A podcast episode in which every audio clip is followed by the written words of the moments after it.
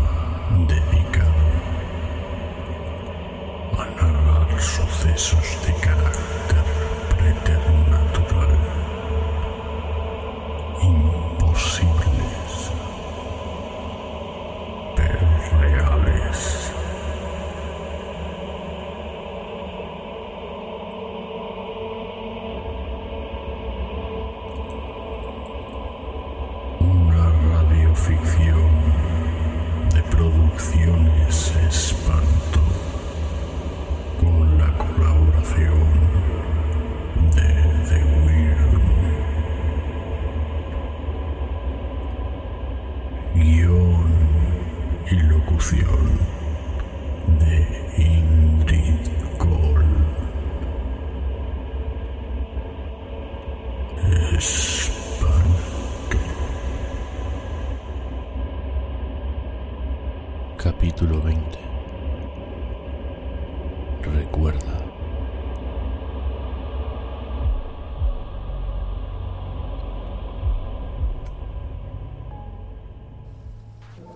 Llueve. El teléfono móvil suena y me despierta. Estoy dentro de mi coche y el cristal de la luna delantera está completamente hecho añicos. Creo que estoy sangrando por la frente, no estoy seguro.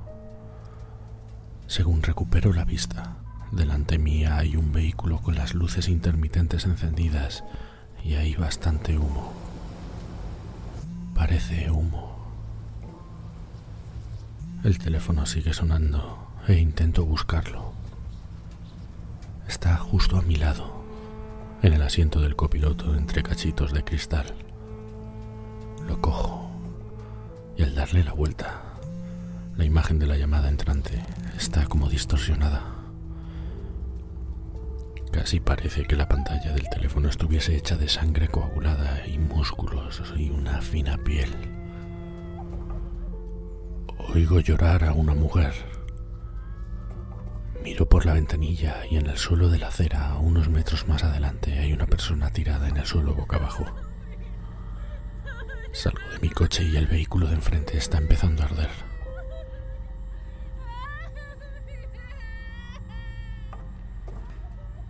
Me voy acercando hacia la mujer que está tendida en el suelo boca abajo llorando.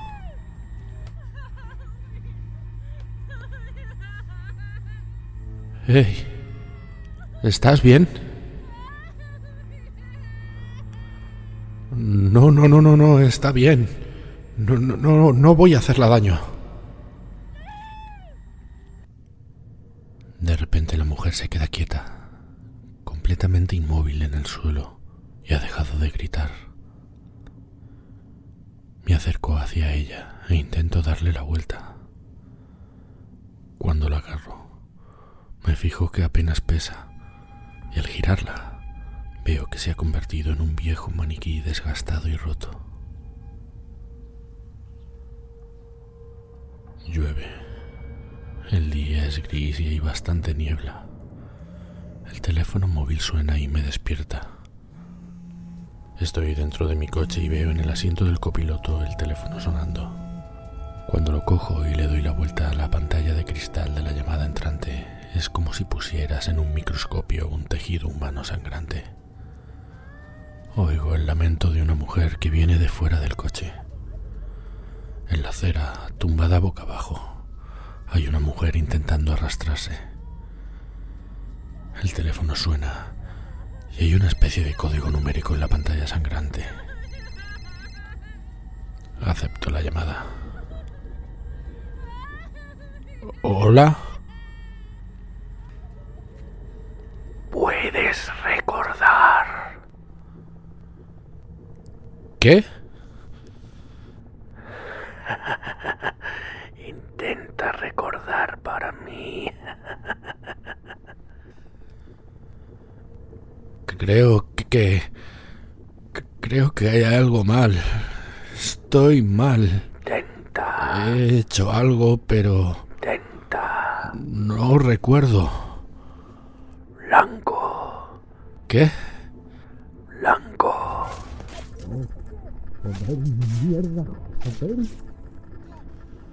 Los cristales del coche vuelan. Salgo por la puerta tirándome al suelo y siguen disparando contra el coche. Intento ver de dónde vienen los disparos. Al otro lado de la calle, una especie de policía completamente uniformado de negro y con un casco abre fuego contra mí. Me parapeto en la parte de atrás del coche esquivando los disparos. Según se va acercando, sus disparos son más certeros y más cercanos, pasándome al lado de la cabeza. Me doy cuenta que el teléfono móvil que tenía en la mano es una pistola. Tengo una pistola en la mano. Me siguen lloviendo balazos y me tumbo al suelo. Puedo ver por debajo del coche cómo se va acercando el policía que está ya a unos pocos metros de distancia. Sin pensarlo demasiado, abro fuego contra él. Vacío el cargador. Me incorporo y veo que está muerto en el suelo tendido en un gran charco de sangre. Me acerco llevándome las manos a la cabeza y veo que parte del subfusil tiene unas llaves. Cuando las cojo, su radio empieza a sonar. Por la emisora oigo la misma voz.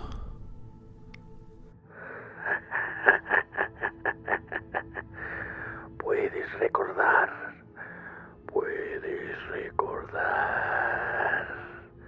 ¿Qué acabas de hacer? Intentaba matarme. Puedes recordar ahora. El teléfono suena a mi lado. Miro. El teléfono está en el asiento del copiloto. Estoy dentro de mi coche y la luna delantera está completamente destrozada. Una mujer llora desde fuera. Miro y veo una mujer tendida boca abajo en la acera arrastrándose. Salgo del coche y veo que está lleno de manchas de sangre. Corro en dirección contraria a donde está la mujer y oigo sonar la emisora de radio de la policía que llevo en mi bolsillo. No corras. Correr no te va a ayudar. ¿Qué cojones es esto? ¿Qué infierno es este? ¿Qué, qué demonios me está pasando?